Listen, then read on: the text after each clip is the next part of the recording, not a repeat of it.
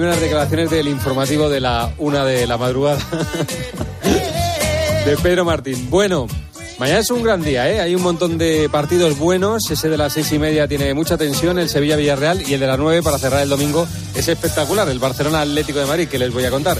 Así que les dejamos en la mejor compañía que es la radio, esta que están ustedes escuchando, su radio, la cadena Cope. Que pasen ustedes buena noche.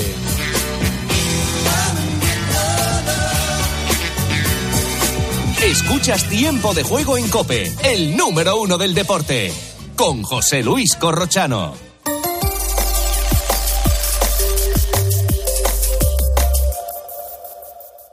¿Tienes ganas de apostar en el próximo partido? Entra en winamax.es y aprovecha la mejor variedad de apuestas del mercado. Podrás ver las supercuotas del día y contar con las opciones del My Match y del Cash Out para hacerlo a tu manera. Winamax, no esperes más, la emoción a un solo clic. Winamax, las mejores cuotas. Juega con responsabilidad, solo para mayores de 18 años. Es la una, a las 12 en Canarias. Última hora en Cope. Estar informado. Termina un sábado marcado por la reunión entre el Partido Socialista y Junts per Catalunya en Suiza bajo la más estricta co confidencialidad. Ambas partes han emitido un comunicado en el que aseguran que esta reunión se ha producido bajo un ambiente cordial y de trabajo. Además, han revelado el nombre del verificador de esta reunión, el diplomático salvadoreño Francisco Galindo Vélez, antiguo embajador de El Salvador en París. Santos Cerdán, secretario de organización del Partido Socialista, no ha querido dar más detalles. Ha ido bien la reunión, es una reunión de trabajo y luego sacaremos una nota en breve, ¿vale? Además, seguimos pendientes del presunto atentado terrorista que ha ocurrido esta noche en París, cerca de la Torre Eiffel, en el que un hombre ha muerto y otro ha resultado herido. El autor armado con un cuchillo y un martillo, ha sido detenido. Se trata de un ciudadano francés de 26 años que había sufrido antes problemas psiquiátricos. Gritó Alá es grande durante el ataque y aseguró a los policías que estaba harto de ver morir a, de ver morir a musulmanes en Afganistán y Palestina. El gobierno francés ha calificado de terrorismo este hecho y este sábado nos ha dejado Concha Velasco a los 84 años. No te quieres enterar. Yeah, yeah, yeah. Concha Velasco ha sido un rostro icónico del cine y la televisión en España, por ejemplo, con la chica Yeye, una figura de la comedia española de los 50 y los 60 que nos ha dejado hoy. Múltiples personalidades le han despedido en el Teatro de la Latina en Madrid. El ministro de Cultura, Ernest Urtasun, ha anunciado que se le rendirá un homenaje en la, gala de los, en la gala de los premios Goya de 2024. Hoy he hablado, me he puesto en contacto con, la, con la Academia de las, de las Artes Escénicas y también con la, con la, Academia del Cine para trasladarles la propuesta de que en las galas del año que viene pues, se rinda homenaje a Concha Velasco y ellos ya me han confirmado que efectivamente esto será así. Creo que es el mejor homenaje que le podemos hacer es que se homenajee a Concha Velasco, a Velasco entre su gente y así será. Este domingo tendrá lugar su funeral en su ciudad natal Valladolid y será enterrada en el Panteón de los Ilustres. Con la fuerza de ABC. Cope, estar informado. La selección española ya conoce sus rivales en la próxima Euro, Eurocopa, Nacho Camuñas. Sí, los de Luis de la Fuente debutarán el próximo 15 de junio ante la Croacia de Luka Modric. El 20 de ese mismo mes jugarán ante Italia y cerrarán la fase de grupos el 24 de junio frente a Albania. El seleccionador ha estado en tiempo de juego y así ha valorado el grupo B, formado por España, Italia, Croacia y Albania. No, no, mira, nosotros somos conscientes de la dificultad que tiene, pero todos los rivales, ahora mismo estamos ya pensando solo en Croacia y lo que es bueno tener un rival de esas características tan importante como comienzo de, esta competición es porque exige que desde el primer momento estés ya concentrado y puesto. Ningún descuido, ninguna relajación, que no lo va a haber. Conozco perfectamente a los jugadores, la ilusión que tenemos todos. Vamos a estar centradísimos desde el primer momento. Y en Liga, el Real Madrid continúa líder tras su victoria por 2-0 ante el Granada. Y hoy continúa la jornada en tiempo de juego con estos partidos. Mallorca, Alavés, Almería, Betis, Sevilla, Villarreal y el partidazo de la jornada. Desde las 9 de la noche, Fútbol Club Barcelona, Atlético de Madrid. Sigues en Cope, comienza la noche de Cope con el Grupo Risa. Cope, estar informado.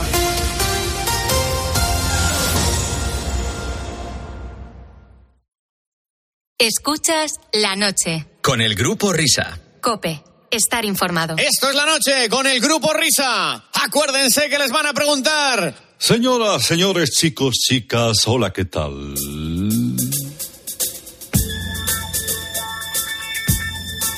Bienvenidos una semana más a Radio Carlitos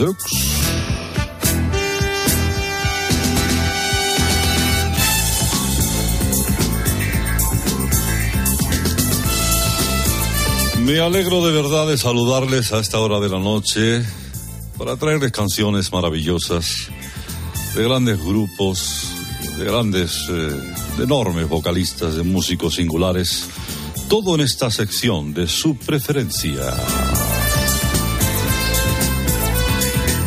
Me llamo Herrera Carlos y es mi deseo que disfruten, que se entretengan, que descubran lo inescrutable, canciones de folk, pop, soul, gospel, todo aquí en la cadena Cope.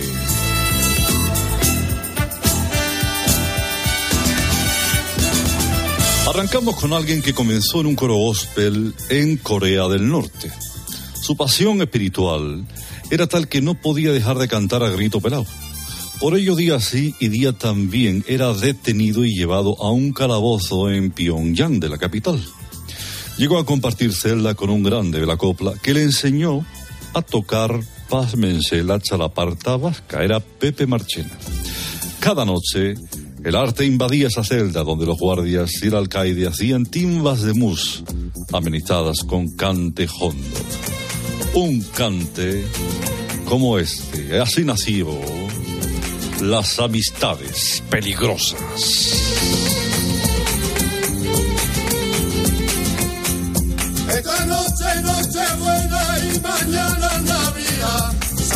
La bota María que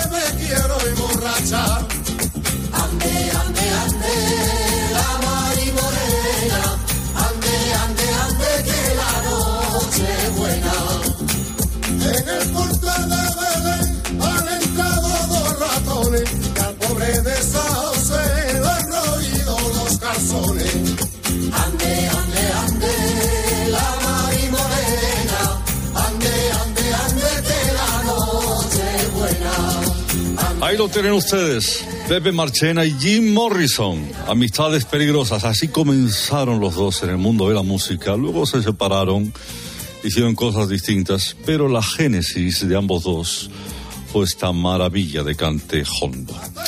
Vamos con más, eh, con más eh, curiosidades eh, en el mundo musical. Permítanme hablarles de alguien cuya habilidad eh, para tocar la trompetilla traspasó fronteras. Dijo no a colaboraciones con los Romeros de la Puebla o Alaska y los Pegamoides, pero no pudo reprimirse a soplar esa bulzaina en el bautizo de César Lumbrera, quien le prometió que si algún día hacía un programa de radio abriría con ese soniquete. Fue el propio César quien le presentó a la Kelly Family, que ustedes recordarán, con los que grabó este tema que les traigo ahora y cuya flauta tocó él, ni más ni menos la grande, la australiana, ese pedazo de mujer llamado Kylie Minogue. Una estrella ha llegado desde Oriente, la que siempre nos anuncia los caminos del portal, la que trae amor y confraternidad. Una estrella ha llegado con un mensaje de paz. Una estrella ha llegado con un mensaje de paz. Esa, esa es Miqueli, Miqueli Minogue. Ahí se nota además muy sonido stock Hagen and Waterman todavía, ¿eh? Eh, la verdad es que, hombre, a mí me costó al principio, pero es que claramente eh, estos fueron los principios, efectivamente, de ese trío maravilloso que luego hizo muchas canciones con Manolo Escobar, con, eh, con Jason Donovan y otros tantos. Todo lo que toca César Lumbreras lo convierte en éxito. Es, es increíble lo de César. Eh, bueno, Carlos, las amistades, la Kelly Family, Killy Minogue, ya vamos inundando de ambiente navideño la radio. ¡Que descanses! Eso es, venga. Adiós, adiós, señores, hola, adiós, adiós, adiós.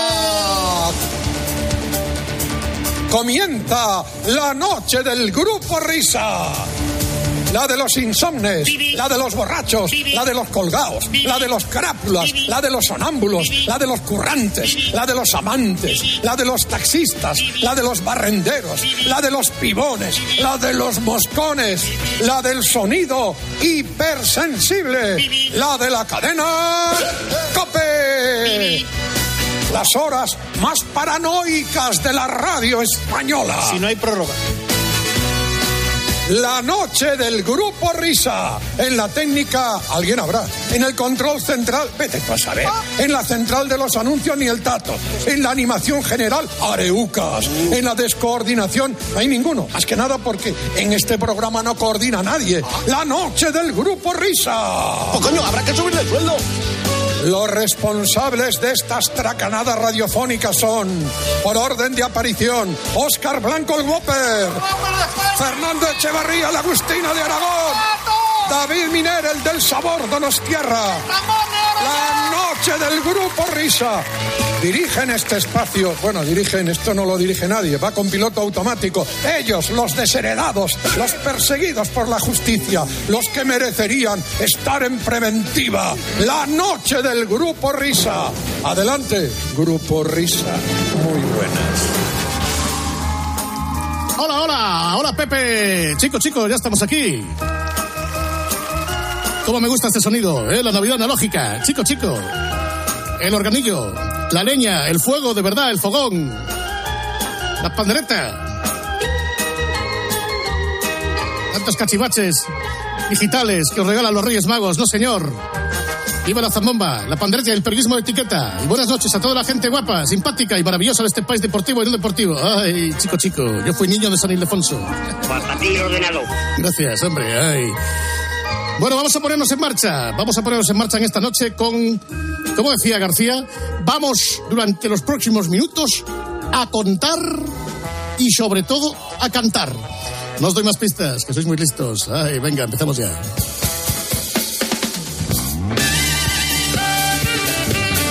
Bueno, señoras y señores, distinguido público, esta madrugada abrimos fuego con una gran profesional. Mira, ya es madre, es empresaria, eh, es modelo, es intérprete, es artista, pero sobre todo es cantante. Así que como es cantante, vamos a escuchar su voz. Whopper, pon, pon musiquita. A ver, vamos allá.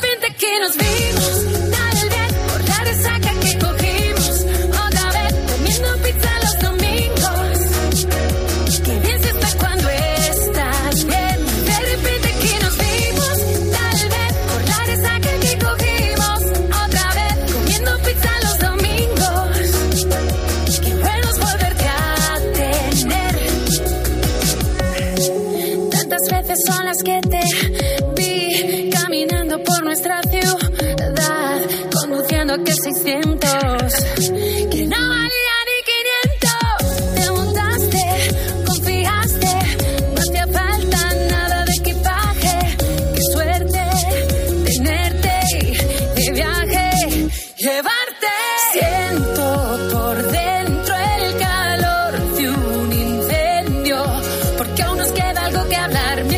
Señoras y señores, desde sus estudios centrales en Villar del Olmo, Madrid. Hola, Soraya Arnela Rubiales. Soraya, buena madrugada. Buenas madrugadas. ¿Qué tal? ¿Qué se siente cuando estás bien? Eh, pues se siente a gustito. Es una cosita así como cosquillitas en la barriga, yo diría. Sí. Mm. Oye, há- háblanos de, de- de esta canción que eh, de alguna manera significa tu enésima reinvención. Hay que ver cómo, cómo cambia todo, los sonidos, las canciones, el optimismo que desprende y la verdad es que es súper quedona, ¿eh? A ver, tengo que, tengo que adaptarme siempre a, a los tiempos, a mis necesidades personales, mis momentos. Y mm, en esta canción, la verdad, no voy a mentir, ¿eh? En esta canción tampoco he, rebuscado tanto, no me he puesto nada filosófica, no me he puesto nada profunda. He querido hablar, pues, esos domingos de pizza con los amigos, de, pues eso, de, de cuando te recoge una persona que te gusta en el coche y te da una vuelta por la ciudad. Las pequeñas cosas que, pues eso, que te hacen sentirte a gustito. Cuando estás bien, ¿qué es el resultado de qué proyecto exactamente? Bueno, a ver, mm, yo estoy en un punto en el que la última vez que saqué álbum fue la época de pandemia y dije, bueno, pues ahora de momento voy a ir sacando single a single, voy a ir expresando en cada single pues ese momento vital, como, como decía, estoy viviendo, sin pretensiones. Sí que es verdad que ya me estoy, ya después de, iba a decir 25 singles, pero no, en realidad después de 4 o 5 singles eh, me apetece pues sacar álbum. Pero es que los álbumes son muy comprometedores, porque es que te hacen tener como un hilo conductor entre las canciones, ya te exigen un mínimo de unas 10 canciones, es más pasta, es más tiempo.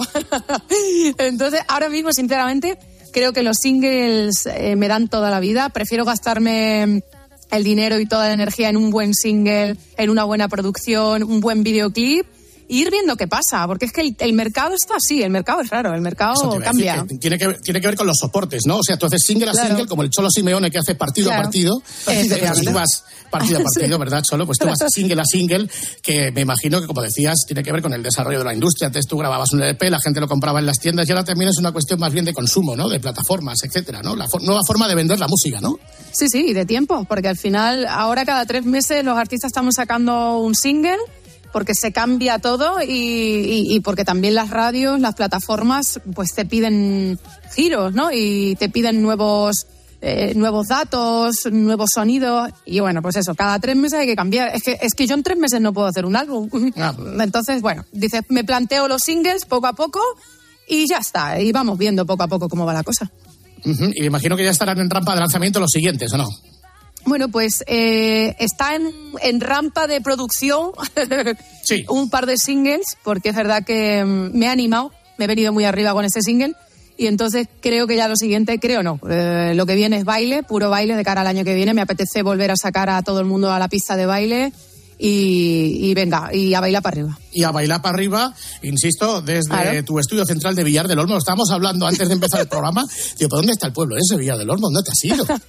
Pues mira, esto ya es la, la sierra pegando con Guadalajara. Pertenecemos todavía a Madrid, pero es un pueblito muy bonito, muy bonito. Eh, de Madrid estamos en una urbanización que se llama Eurovillas, que yo no sé si vosotros escuchasteis cuando quisieron abrir aquí Las Vegas, como tipo Las Vegas. Ah, era allí. Las Vegas, Era por aquí, favor. era aquí. Pues era aquí, era aquí en esta zona. Y es verdad que esto es una antigua urbanización americana de los antiguos pilotos del ejército, de los que venían ahí de la de mm, que se iban a la Guerra Fría. montaron aquí, sí, sí, montaron aquí una una urbanización muy chula, pues con casas grandes, con 2.000 metros cuadrados de parcela y cosas así.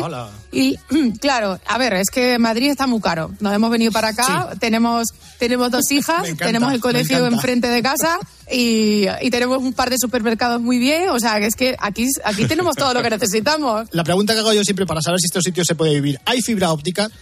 Eh, bueno, tengo que decir que de momento sí. Si veis que dejo de hablar, se ha caído. O sea, de momento Bueno, bien. pues Está bien. Esa es la, la pregunta del Whopper. La mía va más a cosas, mm, digamos, más prosaicas.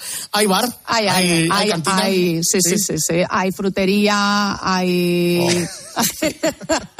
hay correos, hay, hay de todo. Oh, No sé. Tenéis corte inglés también ahí en el Pronto. A media hora, a media hora en Alcalá de Henares. Villar del Olmo, ahí, ahí lo tenéis. Bueno, y ya por tu tono de voz y volviendo al tema de la pandemia, por jugar con las palabras, entonces se deduce que ahora en tu vida hay muchas más luces que sombras, ¿verdad? Hombre, yo intento que siempre haya más luces. Sí, la verdad que soy de las que no le gustan las sombras, no me gustan nada. De hecho, cuando llegan, rápidamente llamo a, a la empresa de la luz y le digo, mira, enciéndeme aquí un poquito, dame más power. Aquí más súbeme un poquito, sube un poquito el poder de, de la luz en casa. No, no me gusta. Yo soy, soy una mujer entrenada para, para, para estar con una sonrisa hasta en los peores momentos. O sea, no me gusta, no me gusta regocijarme en, en, en lo que viene siendo la mierda. No, no. Bravo. No. Parece mentira, ¿verdad, Soraya? Pero dentro de un par de años ya vas a cumplir 20 años en el candelabro, como decía aquella, desde que ingresaste en la academia, ¿eh? Pensaba que me ibas a decir que iba a cumplir 20. Digo, no, ya tengo 41. O sea, ya estoy. Pues bien llevados, bien llevados. Mejor que nosotros. Mejor que nosotros. Es que la noche es muy mala, chicos. Los programas nocturnos son muy malos. Bueno, a nosotros no lo vas a decir. Cansan mucho. Es que tenéis que. Vais a contratiempo de la gente, macho. Vais a ir. Somos antisistemas. ¿Verdad? Claro. Voy a decir Claro. Aquí donde la veis, eh, Soraya, ahí en su pueblo, en Valencia Alcántara, Sí, provincia de sí, Alcántara, correcto. cuando, cuando era muy chica, muy chica, empezó en la radio.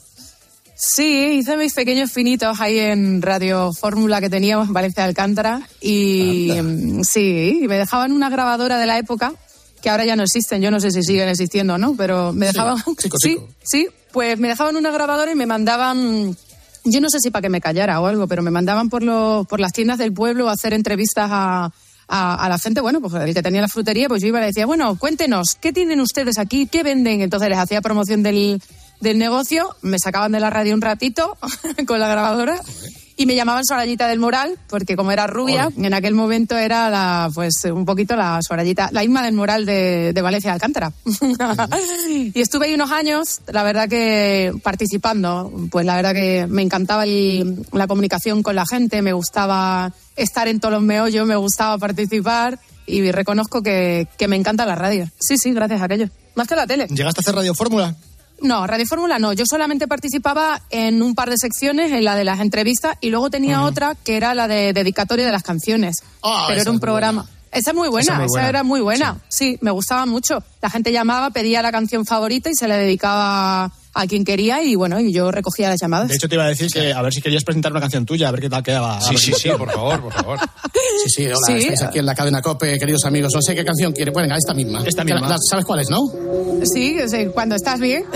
bueno, queridos amigos, eh, bueno, a quién, cariño, yo le decía, cariño, ¿a quién quieres dedicarle la canción? Venga, ¿quién se Hola, anima? Soraya, buenas. Quiero Hola. dedicársela a mi madre. Ay, ¿cómo se llama tu madre? Josefina. Ramón. Venga, pues Josefina, ahí tienes a tu hijo que te quiere dedicar esta canción de cuando estás bien. Cuando estás. Te manda un beso enorme. Gracias, Soraya. A ti, guapo. Hace meses que te pienso y no Oye, pues lo habéis cuadrado, ¿eh? Muy bien, cuadrando el disco ahí. como-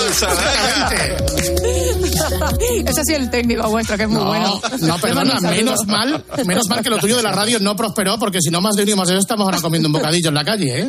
Qué barbaridad. La verdad que yo creo que cuando eres niño lo haces todo con mucha ilusión y, y eso es lo más importante. Y eso que el, el rollo de dedicatorias en la radio, exacto, ha evolucionado al, al- al registro eh, que tú acabas de desarrollar, ¿eh? porque antes, ¿te acuerdas? Antes los programas de dedicatoria era para no sé quién, para su sobrino, eh, Ju- para la tía Julia de parte de su sobrino Ramón. Sobrinos, primos y demás familia que dedican a la tía Julia esta canción de no sé... Sí, sí, sí, es una cosa maravillosa esto de la radio, que, insisto, menos mal que no prosperó, pero para que veáis la cantidad de Haris en las que se ha metido Soraya, luego de la radio vas a una empresa que veréis que no tiene mucho que ver con el mundo radiofónico, que es Telepizza. Sí, estuve en Telepizza, es verdad. Tú ya trabajaste en Telepizza, ¿no? A ver, es que tenía, yo cuando me quedé en Madrid, eh, que, que me quedé obligada en realidad, porque mi madre me quería devolver al pueblo y yo le dije que yo al pueblo no volvía ni loca, vamos. Entonces mi madre me dijo, bueno, ok, pues si te quedas en Madrid tienes que trabajar, tienes que pagarte tú tus gastos, tus cosas. Muy bien, muy bien. Y, Muy claro. bien. Como tiene que ser. Claro. Y entonces pues me metí entre, entre otros sitios, porque también estuve en otros sitios, pero eh, Telepizza, yo me acuerdo de ir con los pantalones vaqueros de vuelta a la... Ahí donde las monjas, porque es que mi madre me dejó en, un, en una residencia de monjas, ¿sabes? No se fiaba mucho de mí. Y entonces yo volví a la residencia de monjas con los bolsillos llenos de, de- de queso, mozzarella, de jamón de york y cosas de esas. Pero bueno, por lo menos me sacaban unas perrillas. ¿En qué Telepizza? Bien. ¿En cuál, cuál estabas? Pues mira, yo estaba en la Plaza del Senado, ahí estaba el Colegio de las Monjas, pues uno que había al lado de Gran Vía, uno haciendo esquina, pasa que no me acuerdo cómo se llamaba, lo han quitado, ¿eh? ya no está, ¿eh? Ahora hay una cafetería allí. Ya. Pensé que tenía una placa tuya o algo en la entrada. Cabrones, lo han quitado.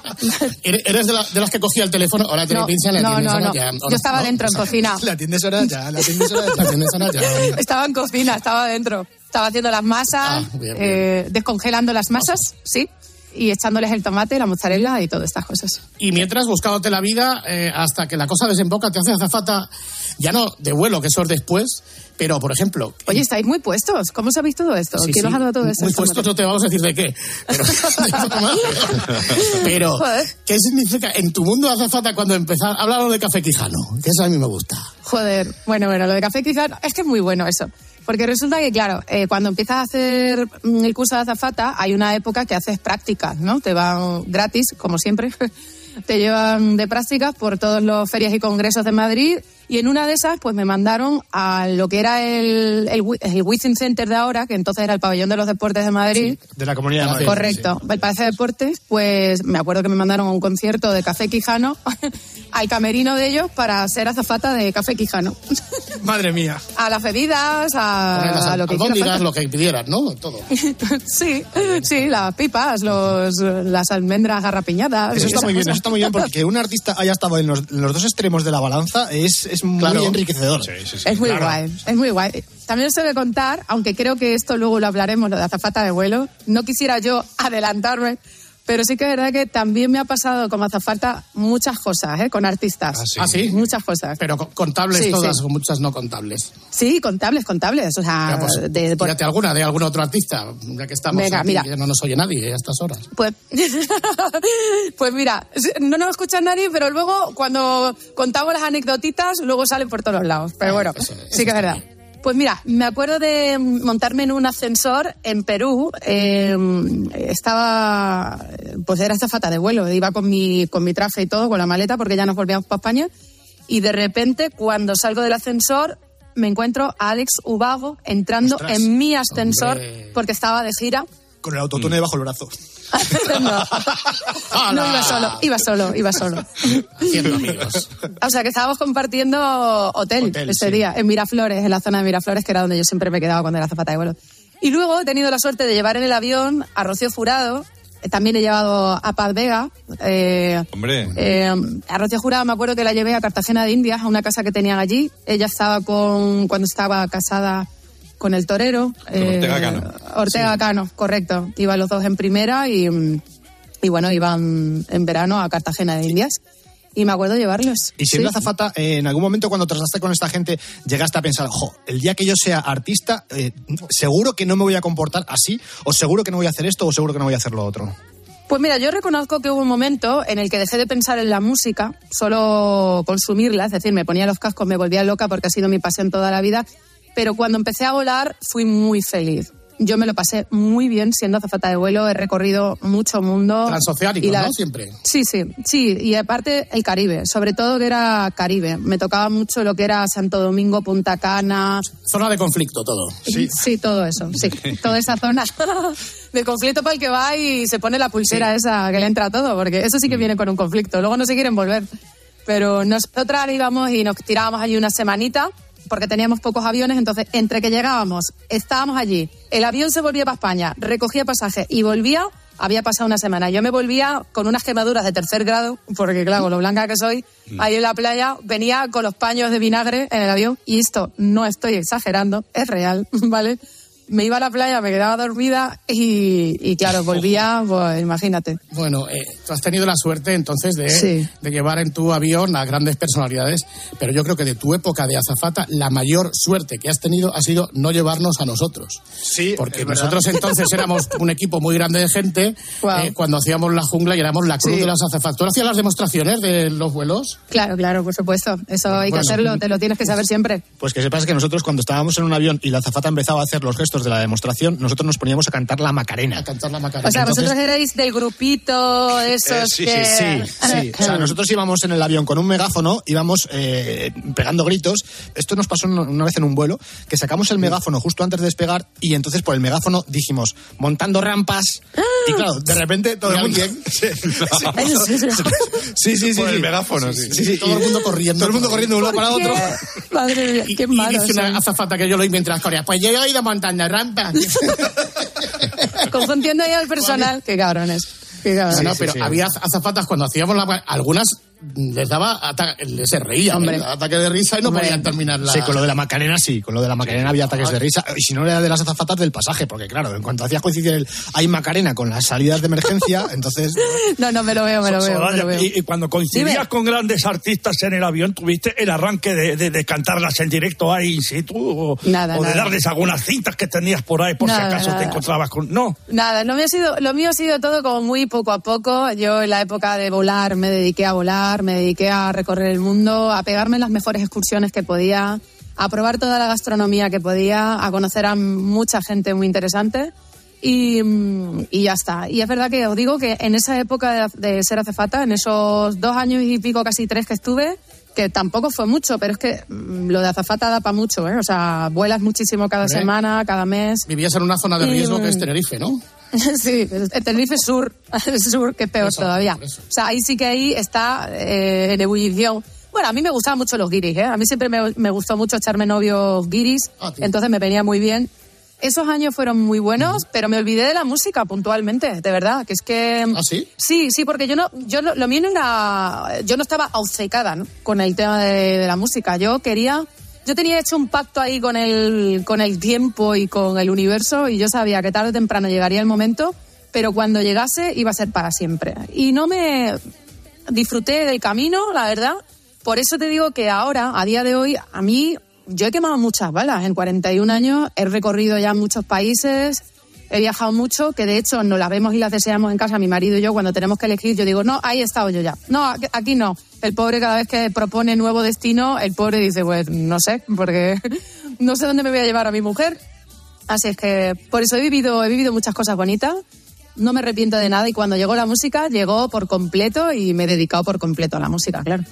Y llegó en 2005 cuando aterrizas en Operación Triunfo, que además tú tienes la particularidad, al contrario que los otros concursantes, que de alguna manera tenían relación con el mundo de la música, tú no tenías ninguna, ¿no? Tú no eras cantante profesional desde ningún aspecto. O sea, No, no, no. Y, y tampoco tenía, tampoco tenía familiares, no tenía contactos, nada, nada. Yo entré en el mundo de la música en Operación Triunfo, pasé los castings pertinentes y cuando entré, eso sí, dije, ¿cómo? Yo me quedo aquí, pero vamos, me, me puse como la, el- en la primera fila de clase, como los niños sabijondos, como digo yo.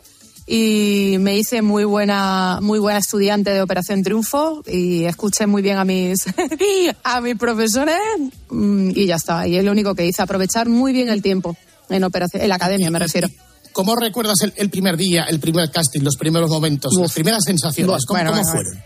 Horrible, horrible, horrible, porque es que yo nunca había cogido un micrófono. Al igual que hoy estoy estrenando el micrófono este de casa con vosotros, imaginaros, yo en aquellos castings eh, con un micrófono en mano, que tenía que cogerlo con dos manos y porque no me daban los pies, me tiritaban las manos. Y de, de hecho hice yo creo que uno de los peores castings de la vida, de todos los... Sí, sí, o sea, de todos los concursantes de Operación Triunfo, creo que hice de los peores castings porque resulta que yo venía de vivir en la frontera con Portugal, ¿vale? Eh, yo escuchaba radios portuguesas y ¿qué pasa? Pues que me aprendía las canciones en inglés. Cuando llegué al casting, lo que yo sobre todo consumía era música en inglés y a mí me pedían todo el rato música en español y ya me advirtieron, como sigas cantando música en inglés no vas a pasar el casting. Entonces las que venían detrás en la cola me chivaban las canciones que yo, pues de verdad tenéis que ver mi casting, es horroroso. A mí me da vergüenza ajena verlo. Así es que... ¿Sí? Pero bueno, al final, sí, sí, sí, me da mucha vergüenza porque es que no daba una. O sea, tú lle- llegaste a pensar haciendo el casting, me parece que esto no vale para nada y creo que en dos minutos estamos... Yo iba, sí, sí, correcto. ¿Llegaste a arrojar la toalla en algún momento? ¿Estuviste a punto de arrojar o no? Mm, no, porque tampoco había estado nunca en un casting, entonces no sabía lo que iba a pasar.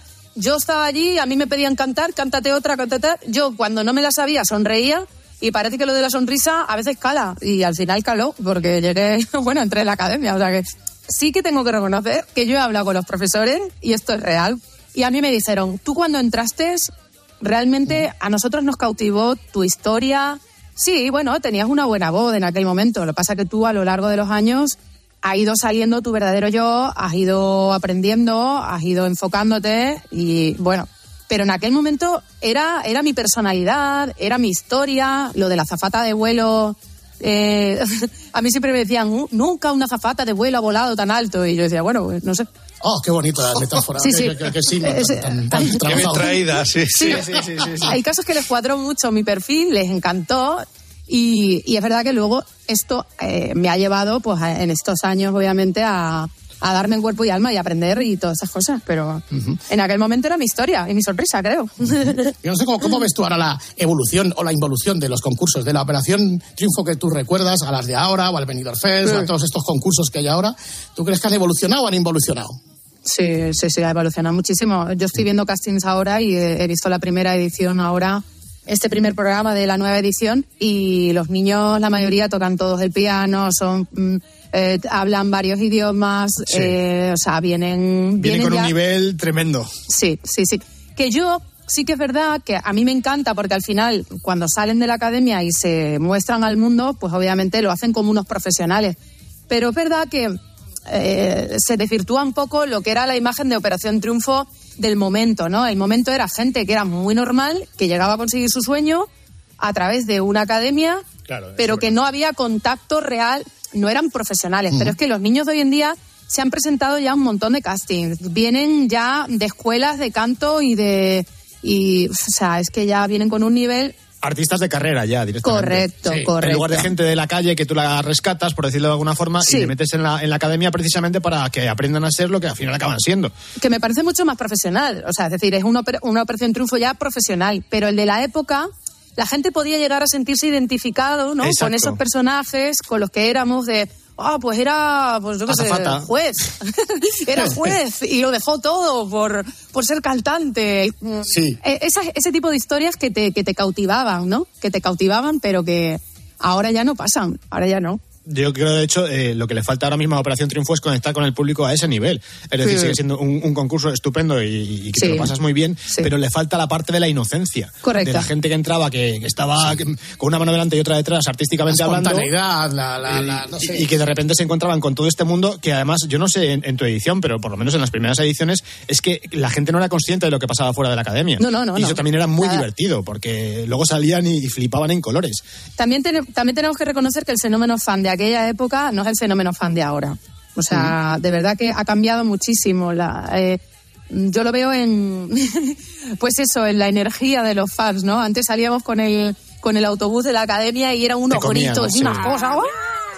Y ahora es como todo mucho más comedido. Es como, bueno, sí, me gusta, pero han cambiado los tiempos. No podemos comparar porque son cosas muy diferentes. Pero es verdad que, que se agradece, es verdad, esa evolución en los artistas de ahora, pero también se agradecía, como vosotros decíais, esa ingenuidad de, de lo de antes. Han cambiado los Sí, tiempos, sí. Han cambiado los tiempos. De todas maneras, tú, eh, cuando termina Operación Triunfo, ya te, digamos que afrontas tu carrera profesional y cuando ya grabas tus primeros discos, es cuando me imagino que tú sientes que dices, amigos, ha llegado la hora de la verdad, ¿no? A mí me costó mucho quitarme el traje de azafata, ¿eh?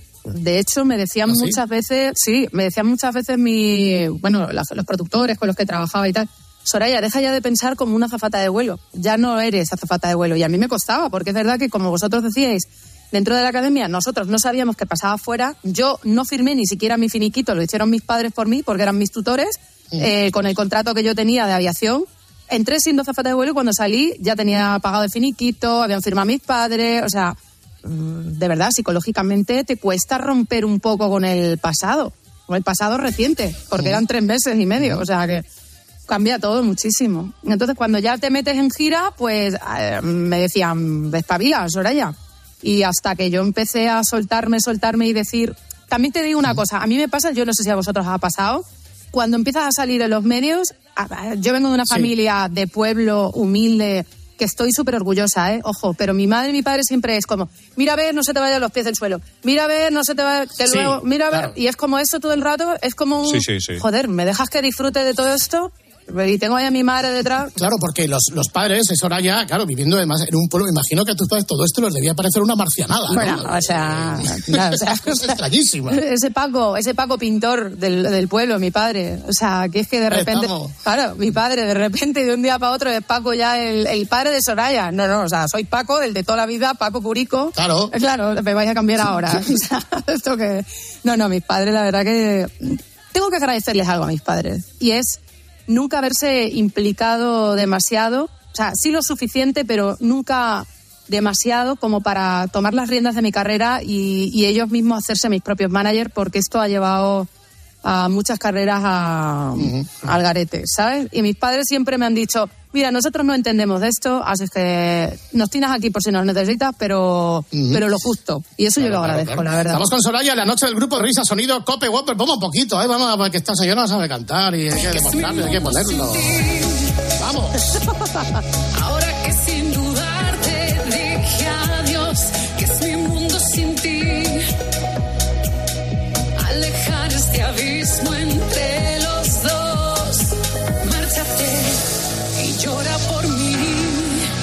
que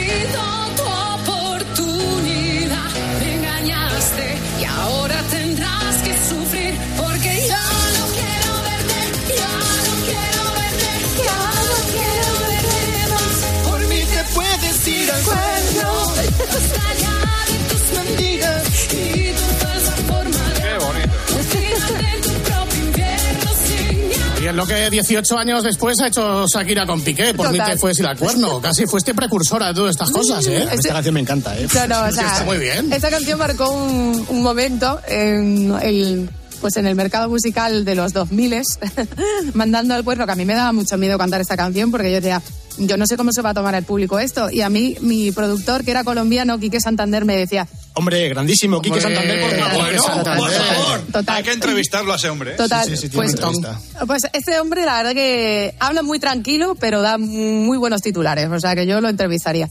La cuestión es que él siempre me decía, Sorayita, en su país eh, les gusta la polémica, cántela, se va a convertir en un éxito, efectivamente, se convirtió en un éxito. A mí me encantaba. o sea, es-. Dios mío.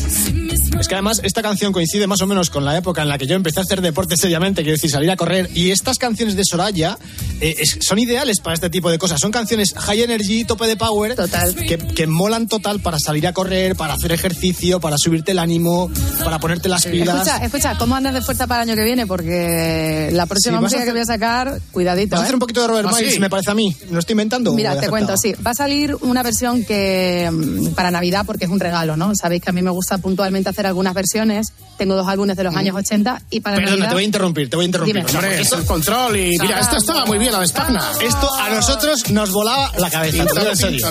Somos muy fans de los 80, muy Claro, fans del Italo Dance, Ya. y lo hemos comentado entre nosotros muchas veces que estos discos están hechos con un gusto, pero vamos, absolutamente muy bien. exquisito. Es que, ¿eh? claro, por cuestiones de edad, nosotros nos hemos ta- tragado todo el Italo Dance y toda la música de baile de los 80, pero enterita, de arriba abajo, y claro, Sí. pues la conocemos a saco. No, no, y la verdad es que te quedó muy lograda, muy lograda el Call Me de Spagna, señoras señores, Soraya, que sonaba así. I've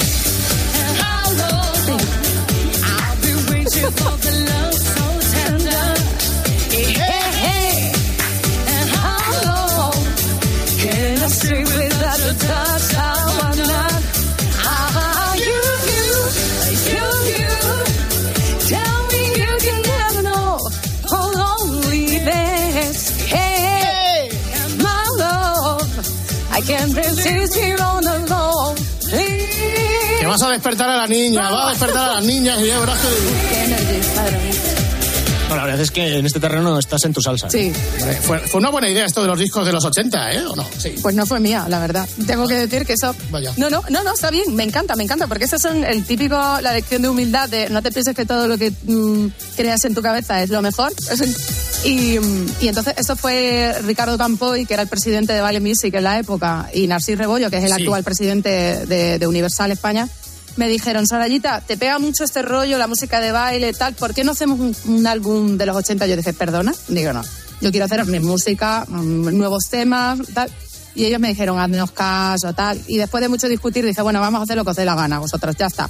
Y al final, bueno, pues disco de platino, disco de no sé qué. Y yo, bueno, pues vamos a tener que sacar otro álbum de esto, ¿no? ¿O ¿Qué pasa aquí? Y, y la verdad es que han funcionado muy bien. Dos tazas, dos tazas, Total. que están fenomenales. Sí.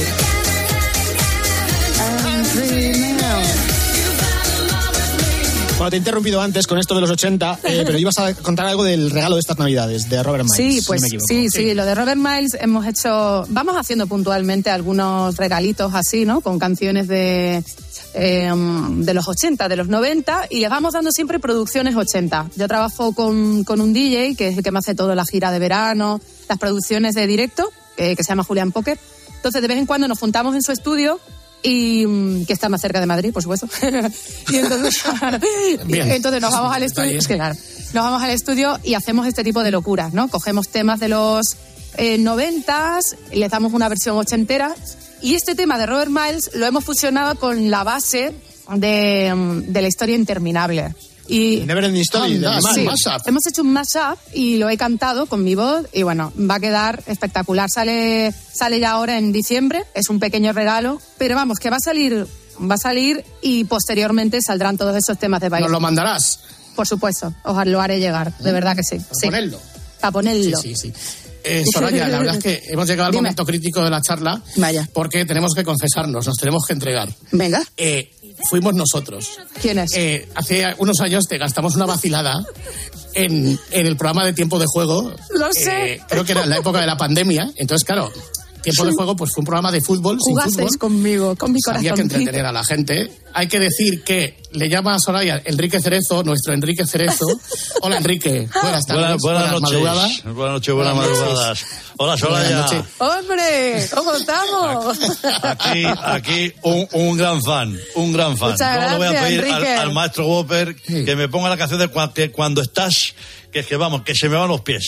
Pero bueno, me, me- me alegro de saludarte, Soraya. Igualmente, Bueno, de nuevo, pues un eh, placer. tú llevabas una marca de moda que se llamaba Chochete. Chochete, sí. Eh, claro, pues entrando en tiempo de juego, en directo, quiero entrar. Ya veréis que vais a escuchar a Soraya que aguanta como una campeona. Dios mío. Entonces, vamos a escucharla. Sí, eh, Soraya. Hola, sí, soy Hola, hola, Soraya, buenas tardes. Eh, mira, encantado de saludarte. Mira, no, no recuerdo haber hablado contigo nunca. Eh, perdona, porque me- acabo de pedir tu teléfono. Soy Enrique Cerezo, presidente del Atleti. No sé si Ay, alguna hola, vez. Enrique, ¿cómo estás? Buenas tardes. Bien, bien. No, no, no, no sé si, si te pillo ahora liada o tienes un minuto para No, estoy en atenderme. casa, estoy tranquila. Si eres tan amable, pues encantado de saludarte. Lo primero que sepa que en casa somos muy fans, ¿eh? Muchas gracias. Muy fan, muy fan. Enrique, muchas gracias. Oye, y, y- y dirás tú. ¿por, por qué me llama, por qué me llama el, el presidente de, de la Leti? Mira, yo Sí. te llamo porque es que me han, me han, me han dicho Sí, que además de cantar, eh, también te dedicas a, a la moda, ¿no? Que tienes una marca de ropas. sí, tengo una marca de ropa que la verdad es que hemos sacado hace dos mesecitos y, y está Mm. funcionando bien, la verdad. ¿Cómo se llama? Se llama Sochete. Claro, es que, es que por eso te digo. Es que, ¿sabes, sabes lo que pasa? Que nosotros terminamos eh, el contrato con, con la firma. ¿Vosotros tenéis li- eh, línea deportiva de, de ropa? Sí, básicamente todo es deportivo. Nosotros Claro lo que- llevamos es ropa deportiva. Nosotros no llevamos ropa de, mm, de fiesta ni nada, no, no, es solamente urbano. Solo ropa de- ¿no? deportiva. Sí, ya. sí, Y si yo y si yo te propongo, por ejemplo, eh, vestir a la Leti, Dios mío. eh, yo qué sé, por lo menos por lo- eh, estudiarlo. Eh, porque nosotros estamos aquí, aquí con J. Jaiber y, y Lecoq Sportif.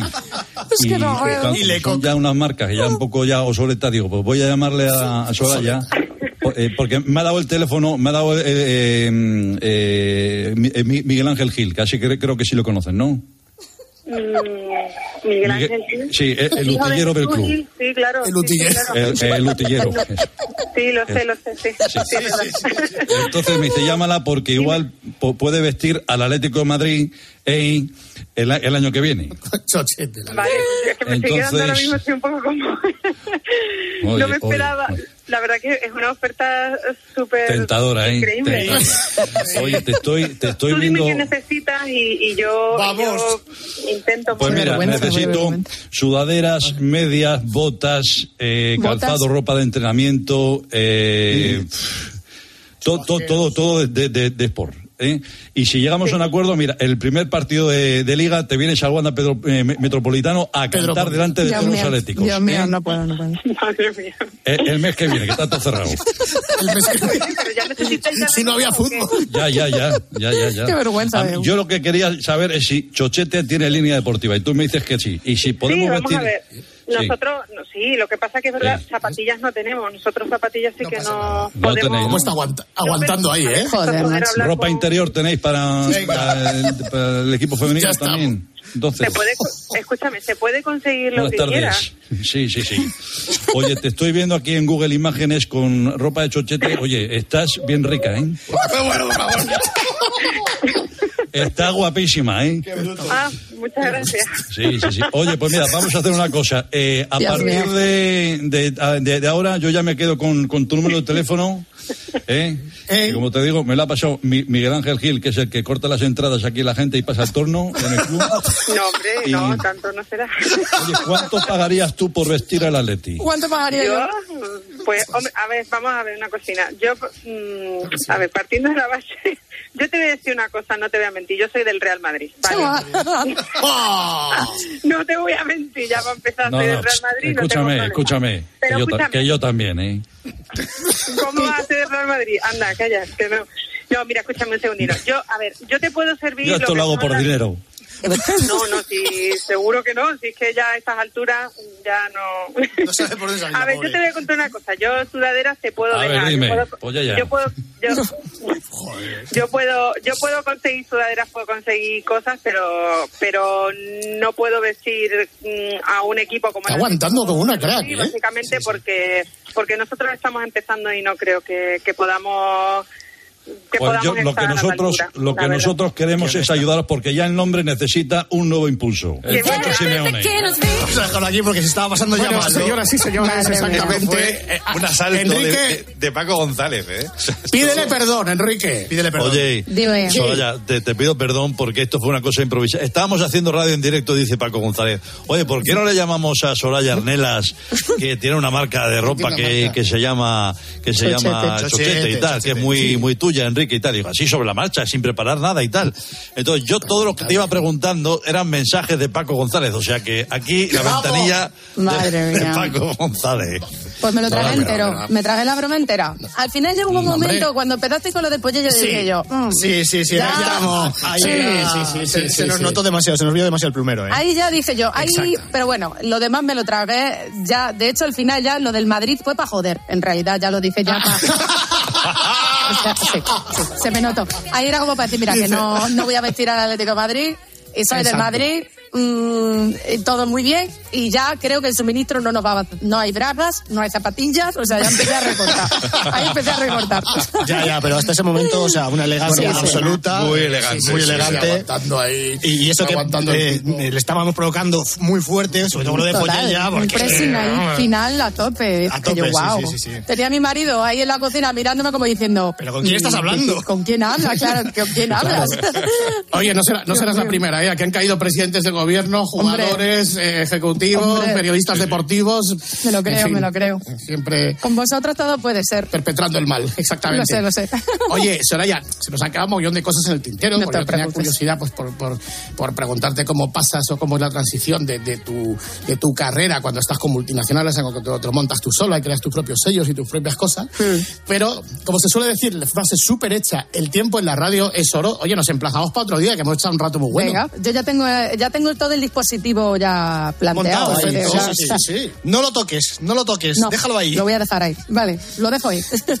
Eh, esperamos las novedades de Navidad, eh, que nos lo mandes para poner, para ponerlo, como dices tú, para ponerlo. Te prometo, os prometo que os voy a mandar Sí. el tema junto con otros que también tenemos preparados para que disfrutéis ya y, sobre todo para eso, pues para que empecéis el año a tope de power de nuevo, ¿no? Pues naturalmente. Soraya, muchísimas, muchísimas gracias por este ratito. A. ¿eh? Y te mandamos un beso muy, muy fuerte y muy feliz Navidad, Soraya. Igualmente, chicos, muchas gracias por este ratito que ha estado fantástico. Ahora, ahora de fiesta todo el mundo. ¡Hala! ¡Allá que vamos!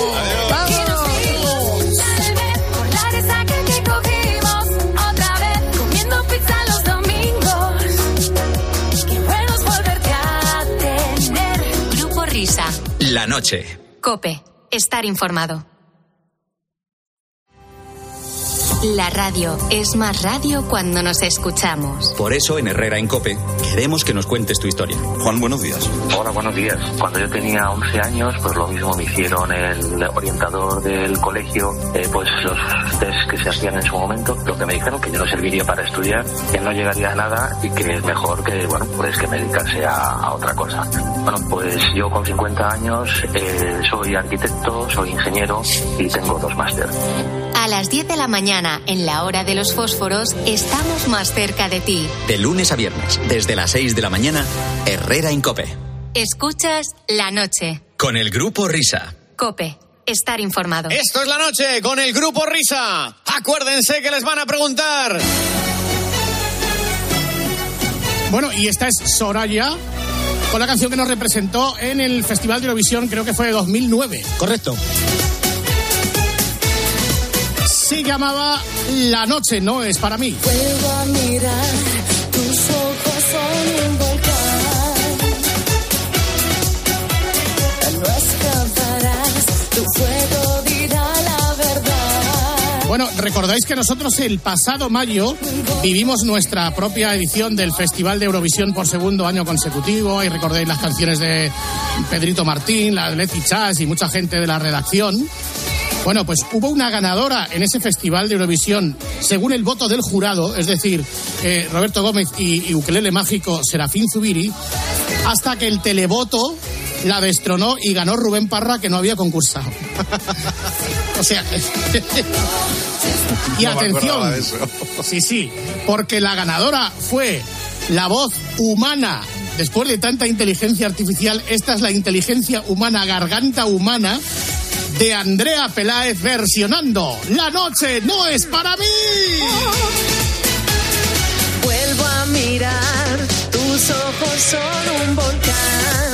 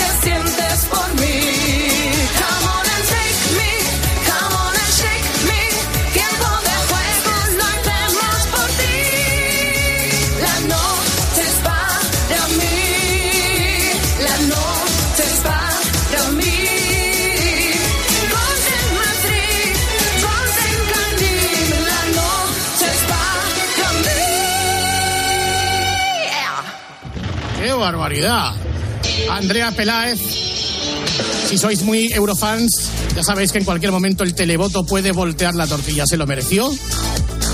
Pero bueno, ¿qué le vamos a hacer? Vamos a por las noticias de las dos.